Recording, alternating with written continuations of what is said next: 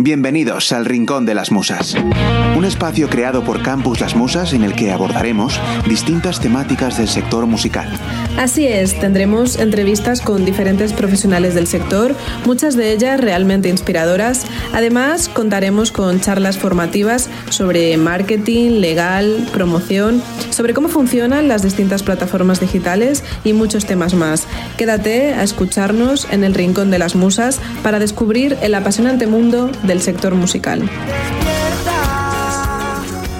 Hola Gómez, bienvenido al Rincón de las Musas, que es el podcast que tenemos preparado. Y hoy tenemos a, a Gómez, que para empezar quiero que me haga un resumen simplemente pues para introducir un poco a los oyentes quien no te conozca, pero realmente la idea pues es que tengamos una conversación interesante sobre el sector de la música en este momento.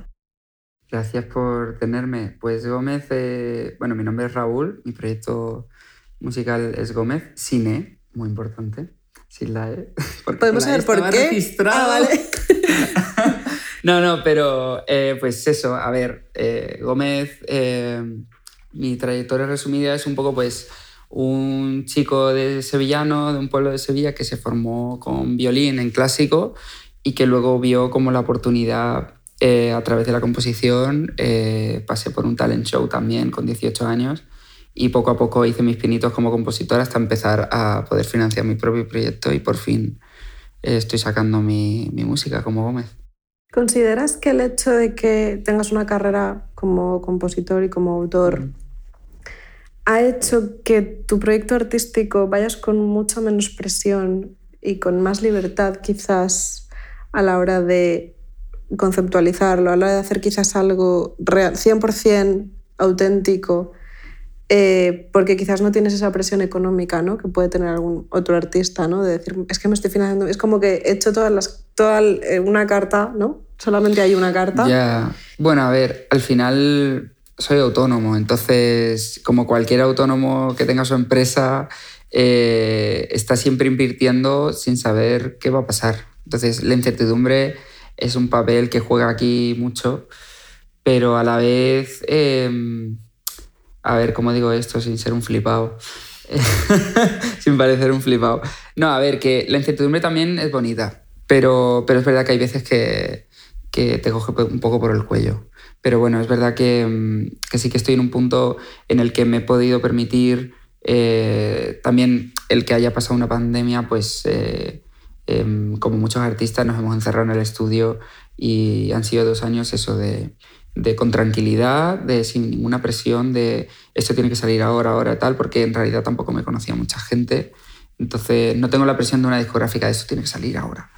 Y así que en eso es súper guay, pero por otro lado también es como, eh, es difícil como sacar eh, o poner todo el foco en tu proyecto cuando estás componiendo para otra peña.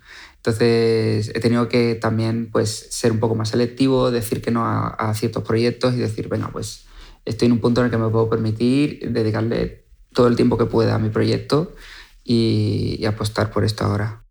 Claro, porque al final cuando compones para otros artistas, ¿tú crees que es inevitable que, que te influencie ¿no? para tu propio proyecto, para tus propias canciones? El hecho de que al Em. final acabas componiendo para otra gente bueno, creo que te nutre, más que te influya... No te, yo creo que no te influye de manera negativa en, en ningún aspecto. Yo creo que te, te, nutre mucho salir de tu zona de confort y estar siempre componiendo para otra peña. De repente te ves en otros géneros con el que tú normalmente no estás acostumbrado y, y bueno, eso, o sea, es que mi música no tiene nada que ver con la que hace Dana Paola, sin embargo he currado con ella, ¿sabes? O, o yo qué sé, o como te dije antes con, con la Heinz, ¿sabes? Que no tenemos nada que ver, pero de repente eh, hay un tema que en este álbum que, que, he preferido llevarlo por un sonido un poco más grunge, ¿sabes? No sé, eh, yo creo que te, te, nutre en todos los aspectos en general y también te, te baja mucho de la nube, ¿sabes? De, de, estar como... No, es que a mí me gusta tal. No, a ver, ya, ya empiezas como a entender un poco cómo funciona todo cuando pones con mucha peña y, y al final baja a la tierra un montón de ideas y, y ya como que te vuelves más in, intuitivo ¿no? a la hora de componer para pa uno mismo. Bueno, además realmente como autor entiendo que a la hora, aunque está claro que compones para un artista, al final tienes más libertad que cuando estás en tu propio proyecto artístico, porque tu propio proyecto artístico está más en una línea, está más mm. enfocado, ¿no? Y, realmente, bueno, lo que nos estabas comentando has compuesto pues, con Line, digo, con Dana Paola, eh, con Las Hines, con Good Boys, con un montón de artistas, y seguramente hay una lista de muchísimos más. Mm. Em, ¿Todo ha sido en España? ¿Te has tenido que ir fuera? Pues, a ver, cuando estuve currando con estos chicos de Good Boys, sí que fui a UK porque estuve allí viviendo, en Londres. Pero todo lo demás ha sido en España. Y la verdad es que em, me hace como bastante ilusión poder decir esto, ¿sabes? Porque cuando yo estaba estudiando música clásica, en ningún momento me planteaba estar componiendo con artistas internacionales eh, aquí, ¿sabes? Como lo veía como súper lejano. y es verdad que con los años la industria aquí en España ha crecido muchísimo y de repente los artistas de fuera quieren venir aquí a componer. Y también vía streaming he hecho un montón de camps. He estado en camps de electrónica, de, de Alesso, de, de, sí, de DJs así como random. Eh, no sé, creo que a día de hoy, es verdad que en, persona es mucho más guay, pero si vives en Madrid o en Barcelona, creo que eh, hay artistas que están constantemente pasando por aquí y, sí que es verdad que, bueno, eso, que, nunca lo, lo, iba a pensar, pero puedo decir que en España se está currando a niveles muy, muy, muy grandes. Eso es muy chulo. Y si realmente le tuvieras que decir a alguien que, que, bueno, que compone o que es, mm. bueno, en este caso, pues que es autor, que es compositor ¿no? de, de canciones y que realmente pues, le llama la atención, ¿no? Mm. esa parte quizás más de, de, participar en, campamentos de composición, mm. etcétera, realmente, eh, ¿cómo crees que pueden introducirse ¿no? en esto? Porque al final ya sabemos que estamos en una industria que se mueve por contactos, por estar en los sitios. o sea, al final, un poco qué consejo le podrías dar, ¿no? Si ves a un chaval, a tu chaval de 18, 19 años. Múdate a Madrid. Múdate a Madrid. No, pero yo creo que es exponerte todo lo que puedas. Eh, a día de hoy, sé que es muy frío esto, pero a día de hoy tenemos redes sociales y mm, si estás constantemente eh, posteando, y ya no solo eso, eh, mira opciones para formarte, inténtalo, ¿sabes? Como sé que es duro, yo también he sido camarero para pagarme las, primeras producciones, no pasa nada, todos hemos pasado por ahí y creo que es importante no perder la fe, porque al final hay muchas veces que te planteas tirar la toalla creo que es importante también rodearte de personas que realmente te apoyen, porque, porque si fuera por mí, eh, alguna vez habría tirado la toalla, porque es súper frustrante.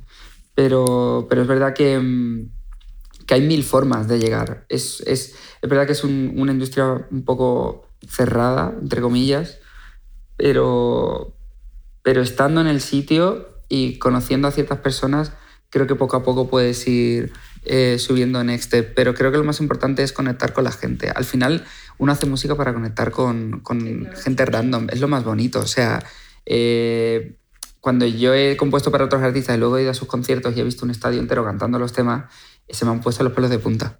Eso es como lo más importante. Y creo que hice bien cuando decidí como vamos a indagar en el mundo de la composición y vamos a empezar a componer con gente porque este mundillo, quieras o no, te pone en contacto con mucha gente y vas componiendo poco a poco con, con, gente como que está en el mismo punto que tú y poco a poco vais creciendo sin daros cuenta. Tengo colegas que mm, empezamos en el mismo punto y, y, están creciendo muchísimo.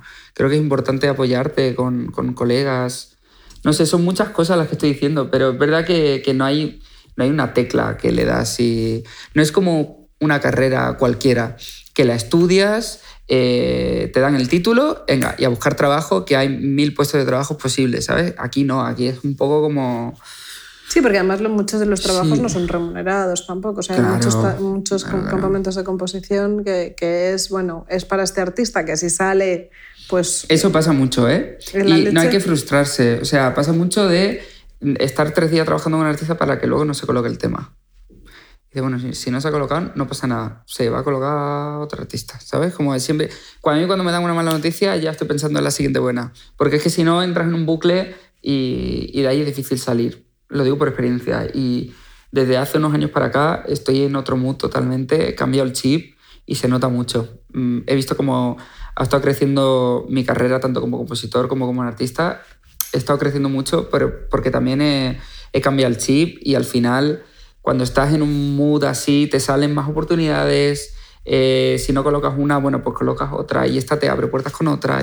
no sé, que nunca sabes cómo va a pasar porque esto es bastante incertidumbre, pero creo que pasa a nivel cultura en general, ¿no? Eh, tengo amigos que son actores y están todo el día haciendo casting. Y hay veces que te toca un papelón, y... pero luego sigues haciendo casting. Es como, no sé. Sí, pero luego, por ejemplo, o sea, sí que es cierto que yo que sé, tenemos ejemplos como Sia, que cuenta que hmm. compuso, hasta que realmente eh, se cogió uno de sus temas, fueron 500 temas los que compuso, o sea, es muy heavy. Beatriz Luengo, que ha tenido una, una, trayectoria como compositora durante muchísimos años y que hmm. realmente hasta que consigue un reconocimiento, mm, ella lo dice, ¿no? Pues escribía canciones casi todos los días, era como, era un trabajo realmente, Sí, lo es, lo es. Y bueno, depende de artistas, hay, hay, compositores que llevan como su proyecto a la par desde el principio. Chalexi X me parece un ejemplo de la leche. O sea, su música es eh, súper underground, electrónica o FK Twix, y luego están en proyectos de Camila Cabello, de, ¿sabes? Están en proyectos súper mainstream y llevan las dos cosas a la par. O Bruno Mars compuso para muchísima gente antes de sacar su proyecto. Creo que es como no sé, creo que es algo precioso y que y, es una forma, creo que muy positiva y con la que la industria te mira con muy buenos ojos y creces poco a poco eh, desde la composición. Sí, bueno, es el primer paso también, muchas veces para firmar un, contrato en algún Eso momento. Es, tener temas, tienes que tener temas para firmar. Si no tienes nada que enseñar, no. Suele ser una de las. Me llames al timbre. Una, de uno de los requisitos, ¿no? Sí. Y, y realmente, eh, ¿cómo sería, o sea, cómo funcionaría una sesión en la cual empiezas a, llegas a componer y un poco cuál es más tu figura. O sea, es decir, ya sabemos que tenemos pues que si top liners, letristas, el productor, bueno, un poco normalmente en qué mood te encuentras. donde más cómodo estoy es como top liner. Yo siempre estoy pensando en las melodías porque al final es lo que se te queda en la cabeza. O sea, la melodía es la que se te queda cachi. Ya no solo eso, sino a nivel arreglos y producción. Me meto mucho en la producción perdón, productores, que siempre muchas veces eh, me meto a saco, pero no sé, es algo como que disfruto muchísimo. La música en general, como he formado como músico, muchas veces eh, hay veces que escucho temas y no, no, miro ni la letra, ¿sabes? Es como, me, es como que me transmite a nivel musical esto, o sea, qué vibe estoy recibiendo con esto. El proceso varía muchísimo. Si es para mí, suelo ir con el tema más o menos hecho de casa en plan de letra y tal, para que sea todo mucho más fluido. Y yo siempre eh, estoy produciendo todo este álbum con eh, Steve eh, y Anto Vaquero, que son mis colegas. Ellos tienen sus proyectos también musicales, Multi-Orgasmic y Anto Vaquero. Y, Anto Vaquero sí que le he visto. Sí, es muy guay.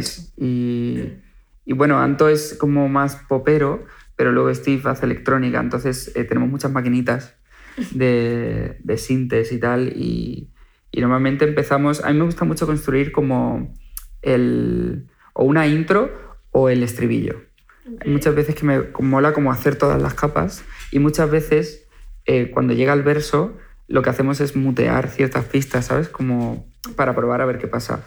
Y, y suelo construir de esa manera. No, hay muchas veces que, que hemos probado como que, nos hemos ido por ahí como a componer eh, a la cabaña de cero, a una cabaña así. Nos llevamos los instrumentos eh, y empezamos a tocar y a mí me van saliendo melodías. Y luego vamos grabando y en la sesión de grabación empezamos a producir desde ahí, porque es lo que ha surgido. Entonces voy improvisando, voy haciendo como dubidevos y guachupichus y, y melodías así como random, pero acaban siendo temas bastante, bastante guays. Y no sé, soy una persona muy abierta a la hora de, de probar formas de, de, componer.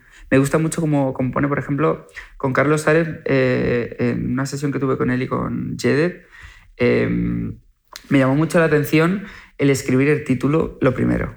Okay. Escribir un título y a raíz de ahí empezar a escribir frases. Y eso me parece como la leche. Y se lo he copiado muchas veces a, a Carlos, esa forma como de, porque hay veces que, que, mola tener algo visual con lo que trabajar. Y luego, por ejemplo, estuve currando con el equipo del Guincho también, con Leti Salas, con, con Pau y Fequido. Y, también a lo mejor hemos hecho una frase, un concepto, y ha acabado en otra cosa. Muriendo en el cielo empezó en un concepto que era de mm, un móvil ardiendo, porque habla de una relación que tuve, de lo tóxica que fue eh, y de las conversaciones que teníamos por WhatsApp. Entonces em, empezamos como tener la frase de esas dos subes azules y sin responder. Eh, o... Sí, pues todo eso empezó como el, concepto de móvil ardiendo. De hecho, ya el videoclip y todo eso era un móvil ardiendo y que sea como eso solo, ¿sabes? Y que la cámara esté dando vueltas y tal. Y al final acabó en otra cosa que se llamaba Muriendo en el cielo, que no tiene nada que ver. Pero, pero no sé, creo que ayuda mucho soltar frases, cronopista ayuda mucho y quien diga que no lo usa miente, la verdad, o que no lo ha usado nunca miente, porque hasta Jorge Drexler usa cronopista. Y quien no conozca cronopista, que vaya ahí porque es el diccionario de rimas más guay que te puedes encontrar. Cuando te atascas, te, es, es lo mejor. Y no sé, es como que soy muy libre a la hora de crear. Sí, no, y muy versátil también, ¿no? Porque es verdad que, bueno, yo que he estado en varias sesiones de composición, pues depende. Hay gente que compone encima de un beat o gente que escribe. Últimamente, he estado mucho, mucho. Últimamente he estado mucho en lo del tema de sobre qué quieres escribir. Hmm. ¿Sabes? O sea, es como que preguntan mucho de sobre qué quieres escribir y, quiénes, son los, de terapia y quiénes son los personajes. Sí, sí, sí. Yo con, con muchos artistas se hace sesión de terapia. O sea, es como hasta una hora después de llegar no empezamos a escribir, porque es como vamos a conocernos un poco, en qué mood estás ahora, de qué quieres hablar, eh, qué estás contando con este proyecto. Hay de todo, ¿eh? Luego hay veces que como fluimos y de repente pues se te viene algo. O, o eh, hacemos una melodía y me lleva este sentimiento y he vivido hace poco esto y vamos a hablar de esto por este sentimiento que me has hecho sentir con esta melodía que has hecho. Muchas veces estado componiendo así. A mí la verdad que me parece, o sea, el mundo de la composición me parece apasionante a, todos los niveles, ¿no? Creo que, que los artistas se nutren mm. muchísimo de todo mm. lo que puedan aprender del resto, te abre muchísimas puertas también y, y te da muchísima exposición. Mm. Y bueno, nosotros es que cuando nacemos, nacemos como una editorial musical. O sea, fíjate tú si teníamos claro la importancia que tenía la composición y los, y los mm, derechos de autor. Em, realmente para ti, un, bueno, estamos viviendo un momento de la industria, ¿vale? Bastante, bueno, cambiante, ¿no? Sobre todo a nivel fusiones, géneros, subgéneros, o sea, es decir, tenemos bastante cacao, ¿no? Un poco de, mm. de toda la música que hay, que a mí me parece increíble. ¿Realmente tú crees que, que, los géneros musicales no que vayan a desaparecer, pero que ya no están tan definidos como lo estaban antes? Eh, yo creo que van evolucionando, porque el RB del 2000 no es el RB de ahora. No sé, es como. O, el trap con el rock y de repente hay un género nuevo, ¿sabes? como. Está, yo creo que la música está en constante movimiento y y, por ejemplo, cuando sacó el Malquerer Rosalía, que se le dio tanta tralla con apropiación cultural, digo, mira, la música está para jugar con ella. Si es que es lo más divertido de la música. Como, no sé, si por mí fuera entonces yo no podría hacer prácticamente nada. Y el pop de, día, de hoy en día, eh, una persona como yo, blanca, no podría cantarlo, ¿sabes? Porque el origen, origen, no es para nada de mis raíces. Es como... Eh, es verdad que hay que tener cuidado porque, por ejemplo, el caso de Tyler, the Creator, cuando le dieron el Grammy, ¿por qué le, le meten en una categoría de hip hop cuando su álbum es alternativo? Porque es negro. ¿Sabes? esas cosas dan como mucha rabia, que a día de hoy, pero creo que la nueva generación de artistas estamos abriendo como eso, ¿no? En plan de, de no hay que ponerse, obviamente hay que poner, hay que etiquetar de alguna manera en las plataformas eh, qué género es tu música, pero es verdad que pop a día de hoy, ¿qué es? Todo. Popular. Ya, pero es que es todo. Antes el pop era como más reconocible, o el pop español. Pero es que a día de hoy yo tengo temas que son más pop y otros temas que diría, pues no sé dónde meterlo. Es que no, no sabría dónde meter. Pero bueno, em, no sé, creo que estamos en, en, un momento de constante cambio y también a nivel social, no solo musical, creo que van siempre de la mano. Iba. Sí. Realmente un poco lo que me estabas comentando, realmente tú crees eso, ¿no? Que al final es un reflejo de la sociedad. Creo de todas maneras, o sea, esto es una opinión personal, por mm. supuesto, que no se va a inventar nada que no se haya inventado, experimentado a lo largo de las últimas décadas, porque es así, o sea, los nuevos artistas ven venís influenciados por otros artistas y esos artistas venían influenciados por artistas anteriores, ¿no? Pero sí que es verdad que, que creo que, es, que la, la nueva música tiene un reflejo de la sociedad. El otro día hablaba con unos compañeros precisamente, ¿no? De, de que me decían, a día de hoy ya no prima una gran voz, ya no prima eh, bueno, una gran calidad vocal, una al final lo que prima es la conexión con, con, el público. Es eso, mucha gente puede ser artista, no hace falta que cantes bien o puedes a lo mejor no cantar también, pero produces de la leche. En tu caso te quiero decir que tienes una voz increíble, así que ahí, no, eh, en tu caso no podemos discutirlo, pero...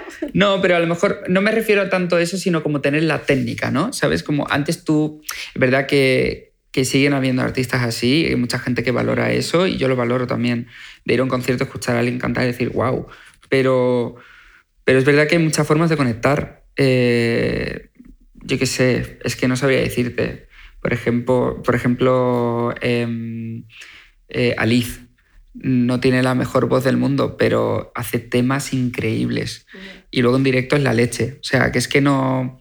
O yo qué sé, o a lo mejor Billie Eilish hace 30 años. Yo creo que hace 30 años nadie pondría un euro por ella, porque no saca, hace 30 años era ver quién grita más. Ahora hasta Ariana Grande se echa para atrás y, canta como, ¿sabes? Es como que también hay como tendencias y tal, pero, pero es verdad que a, nivel social creo que, sobre todo por las redes sociales en nuestra generación, que estamos como súper conectados, creo que han crecido muchos artistas nuevos a raíz de las redes sociales y conectando con la, con la peña desde ahí. Por eso también hay mucha gente que que luego entra en la industria musical por eso, porque ha empezado en su habitación a subir vídeos y tal, y luego se da cuenta de que hay mil cosas más que hacer y no simplemente componer y, poner la cara, ¿sabes? Eh, que, pero bueno, eso, que tampoco me quiero ir por los cerros de duda, que, que hay muchas formas de, conectar con el público eh, y yo creo que, que eso, que ya no, también la gente no, no, no pone tanto prejuicio, creo yo, a día de hoy.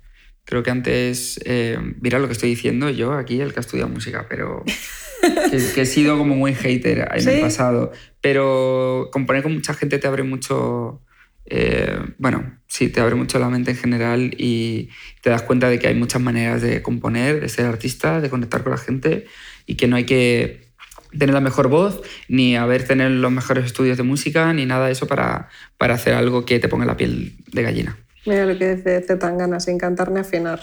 Y míralo, y míralo cómo está. Y, creo que es el, de los mejores conciertos que he ido en mi vida. Yo no pude ir, pero me hubiera gustado. Fue increíble, fue increíble. Además, fuimos con, con, Bueno, fuimos todos los colegas que.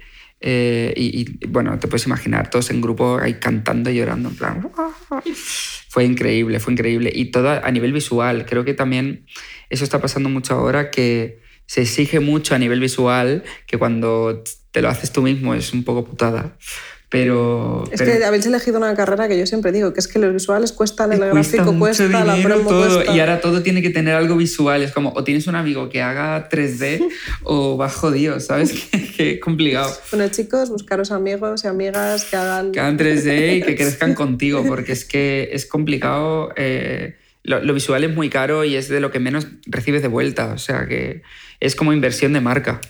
Y, pero es verdad que en el concierto este de, Pucho vimos como eh, una nueva forma de, hacer show, de ver una película literal en directo.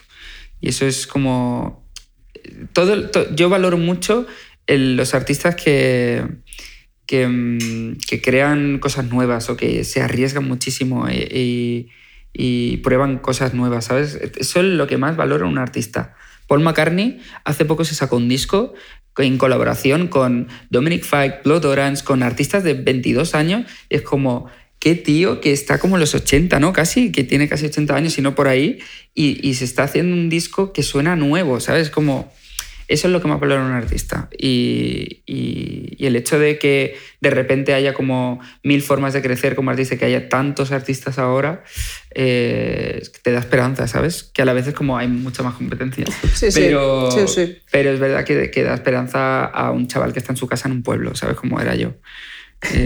Bueno, además es que no compites solamente con otros artistas, es que lo estábamos diciendo, no sé si anteriormente, compites con series de televisión, con, videojuegos, videojuegos, con eh, otros artistas, con redes sociales, con TikTok. Al final, el tiempo que tenemos para el entretenimiento a lo largo del mm. día es X y al final ese tiempo lo, tienes que, lo divides entre todo el entretenimiento. Habrá gente que es más de videojuegos, habrá gente que es más de escuchar música, pero sí que es cierto que al final eh, tu entretenimiento está mucho más dividido, por lo tanto captar la atención muchas veces del usuario es, mucho, complicado. Es mucho más complicado. el... constante, tienes que ser súper constante. Si no eres constante es súper difícil. Es como... Yo digo mucho lo de la escucha pasiva, porque hay mucha gente que cocina, pero realmente no está escuchando... O sea, gente que realmente se siente a escuchar un disco. Es complicado.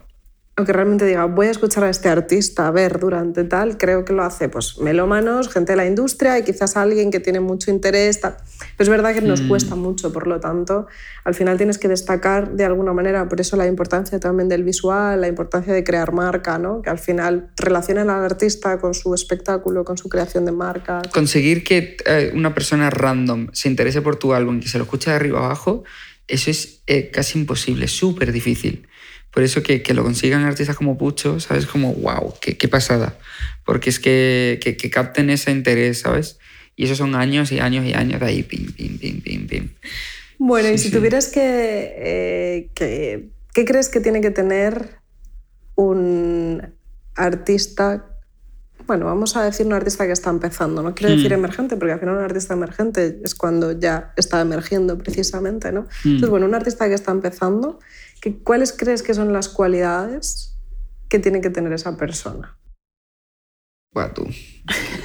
bueno, tú lo has dicho antes, yo creo que conectar con la gente. Creo que eso es lo más importante. ¿Y a nivel diario? Quizás a nivel personal. O sea, yo, por ejemplo, creo mucho en la disciplina, en el sí, trabajo. Sí, eso es súper importante. Yo creo que la constancia y la disciplina eh, es lo que hace que consigas los objetivos que te pones, porque es que si no, eh, es imposible. O sea, la pereza, si te puede la pereza, no seas artista, porque es que es muy fácil desviarse, es súper fácil. Y luego que si ya te mudas a una capital y empiezas a salir eventos y que conoces tal, que es tan fácil de repente eh, que sea martes y que estés saliendo de fiesta y que luego al día siguiente te levantes tarde y no seas productivo. Es como, no. Hay que ser como súper consciente del punto en el que estás y qué tienes que hacer para conseguir siguiente objetivo. Y creo que un mínimo de formación musical también. Y, y obviamente eh, no perder la fe, porque creo, y lo que he dicho antes, es que parece el discursito de siempre, pero es que es verdad. O sea, ahí llega un punto que mm, yo creo que como cualquier persona emprendedora en este país que está cero pensado para autónomos. No lo dices o me lo cuentas. Es que es como facilidades te dan cero. Entonces, creo que rodearte de gente que, que te apoye eh, y amistades que te apoyen, creo que es súper importante. De hecho, en mi círculo de amigos hay artistas, hay, hay directores, hay realizadores, hay fotógrafos, hay eh, todo, hasta diseñadores web, eh, gente de PR, todos al final, o estilistas, estamos todos como en el sector eh, artístico y nos apoyamos todos los unos a los otros porque es que si no, no hay, no vemos como otra forma, ¿sabes? De, de crecer. Yo la gente, me he cruzado alguna vez con algún artista que así como un poco más prepotentes, como digo, a ver, chaval, ¿qué haces? Que somos cuatro pelagatos en este país. Lo peor que puedes hacer es llevarte mal con el resto. Vamos a apoyarnos todos. además que en esta industria se sabe todo, porque no, estáis, en una industria muy estáis en una industria muy pequeñita, ¿no? Eso es. Entonces es muy complicado de, llevar. Pero bueno, también eso se relaciona muchas veces con la inmadurez, con un poco con lo que se piensa. Y que los artistas en general no estamos bien de la cabeza. O sea, si quieres ser artista es porque hay, pasan cosas en casa. ¿sabes? Normalmente. O sea, un poquito un poquito inestables sois. Emocionales somos 100%. Sois súper sensibles. Es una de las cosas que yo más, que yo más eh, admiro. Eh, en los artistas es eso, pero claro, esa sensibilidad te da para mucho. Para, para todas las áreas. no, no, pero uno va. drama total de repente, para. Pero uno va, uno va creciendo y va madurando y, y, y, al final, pues hay ciertas cosas que no le das tanta importancia o.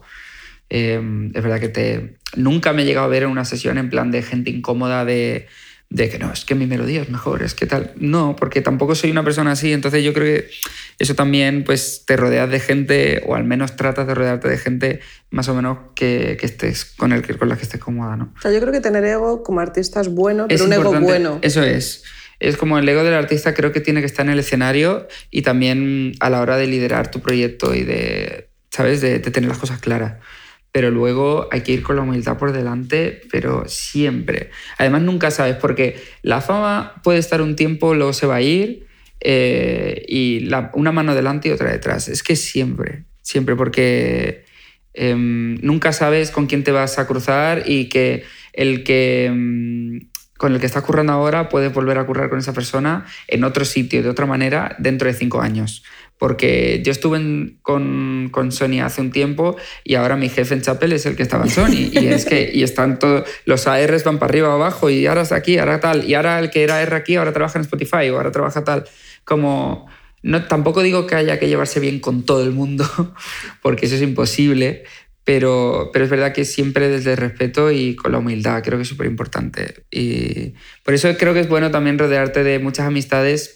del sector creativo, que, pero, pero que no sean simplemente artistas, que estén en otras áreas para que veas también que, que cuesta, y no solo te cuesta a ti, sino a todos, ¿sabes? Que, que nos apoyemos todos y que cuando uno se le vaya la pinza, eh, chaval, ¿a dónde vas? Chill, ¿sabes? Que creo que es importante. Y para terminar, ¿qué es para, qué, ¿cuál es el éxito o qué es el éxito para Gómez?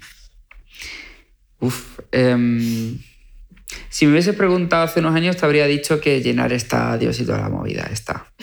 Pero sinceramente creo que el éxito lo estoy empezando a encontrar ahora y es que estoy feliz. O sea, estoy feliz eh, de poder dedicarme a lo que me dedico em, en este país y, y de rodearme de la gente que me estoy rodeando. Estoy empezando como a disfrutar el presente, que parezco yo aquí ahora un... en fin, da igual. Pero es verdad que, sí que estoy como disfrutando del proceso. Creo que eso es bastante el éxito, disfrutar poco a poco hasta que vayas consiguiendo las metas y no estar frustrándote hasta que consigues. Porque cuando hayas conseguido tu meta vas a tener otra por encima y vas a seguir frustrado y es como, qué pereza. Entonces, eh, cuando cambié el chip y, em y empecé así como a, a, disfrutar un poco de todo lo que me estaba pasando, en vez de frustrarme cuando no salían las cosas, empezaron a darme muy buenas noticias y a día de hoy me siguen llegando buenas noticias. Entonces estoy como, me has pillado en ese mood, eh, pero es verdad que para mí el éxito es ser feliz, eh, te dediques a lo que te dediques, creo yo. Porque al final eh, el dinero, eh, obviamente hay que tener recursos para, para poder vivir y tal, y, y, de hecho ayudar a otra peña a mí me, me flipa y por eso creo que componer con otra gente es algo que me, es que me llena mucho. Pero, pero bueno, eso que me voy por los cerros. Que sí que es verdad que eh, a nivel industria musical eh, está en el punto en el que estoy disfrutando y pudiendo vivir de ello, para mí esto ya es éxito. ¿Sabes? Que no... Eh, obviamente sí, bueno, no quiero varía. quedarme aquí. El éxito varía, al final sí, depende en qué punto. Si en el futuro tengo hijos, diré que eso es éxito, ¿sabes? Que, pero eh, bueno, no lo sé, porque no lo he tenido Depende todavía. de cómo salgan, no Depende, No, no, pero, pero es verdad que creo que el disfrutar y ser feliz con tu vida, contigo mismo, creo que es tener éxito, sí. Pues nada, me alegro muchísimo de que estés en ese mood, que sigas mucho tiempo en eso, que te vaya sí, genial que no se vaya nunca. con Muriendo en el Cielo. Gracias. Bueno, siendo artista lo tenemos complicado, pero... Ya, ya, siempre como montaña rusa, ¿no? Pero, pero sí. Y nada, espero tenerte pronto por aquí y muchísimas gracias. Gracias a vosotros, a vosotros. Gracias por compartir este momento con el Rincón de las Musas. Si tenéis cualquier duda, nos podéis escribir a hola.campuslasmusas.com o encontrarnos en nuestras redes sociales o en nuestra plataforma web www.campuslasmusas.com. Hasta el próximo programa.